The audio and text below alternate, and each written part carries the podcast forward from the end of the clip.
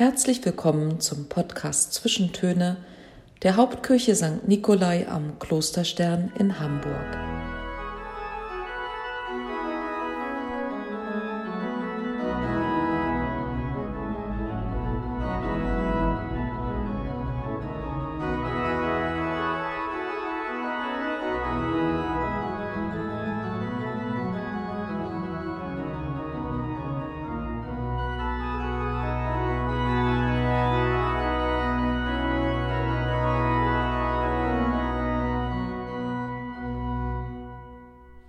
Es ist ein sonniger Samstagvormittag.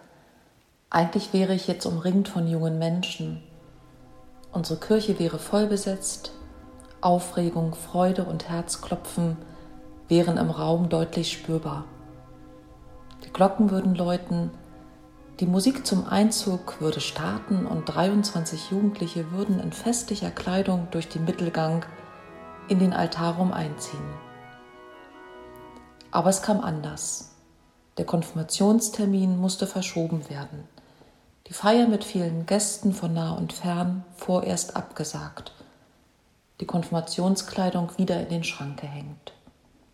Nun hoffen wir, uns im Herbst am gleichen Ort zu treffen und das Fest zu feiern.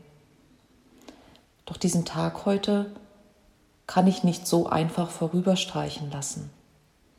So schwinge ich mich auf mein Rad und besuche meine Konfis. Sie wissen nichts davon. Werde ich sie antreffen? Und wenn ja, wie? Unbekümmert oder traurig oder etwas dazwischen? Ich bin selbst ein bisschen aufgeregt.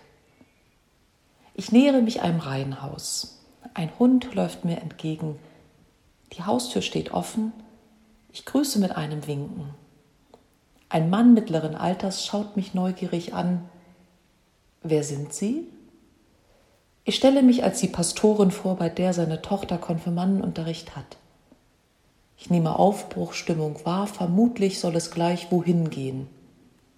Mutter und Tochter kommen an die Tür gestürmt. Wie schön, dass Sie vorbeischauen. Kommen Sie doch rein. Ich überreiche ein kleines Konfitüreglas als Gruß. Ein kleines Zeichen, das dem vielleicht traurigen Tag etwas Süße gibt. Vielen Dank. Ein Lächeln wird auf dem Gesicht der drei sichtbar. Wir kommen ins Gespräch. Ich höre von Sorgen und der Frage, ob und wie die Familie nun feiern kann. Sie erzählen vom geplanten Umzug und den Plänen der nächsten Monate. So manches musste vorerst auf Eis gelegt werden. Ich höre auch von der Schwierigkeit, den passenden Ort zu finden, wo sich die Familie kirchlich zugehörig fühlt. Immerhin sind sie ja noch Kirchenmitglied. Die Konfirmandenzeit der Tochter war ein Versuch, sich dem Ganzen wieder anzunähern. Die Eltern sind überrascht, wie sicher sich ihr Kind ist, konfirmiert zu werden. Egal ob heute oder erst im Herbst. Hauptsache dabei bleiben. Sie möchte nach der Konfirmation Teamerin werden gern etwas Sinnvolles für andere tun und sich engagieren. Und das nicht irgendwo, sondern in einer Kirchengemeinde.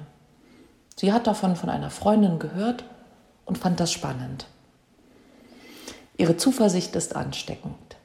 Ich merke, wie ihre Eltern und auch ich ihr aufmerksam zuhören, ja an ihren Lippen hängen.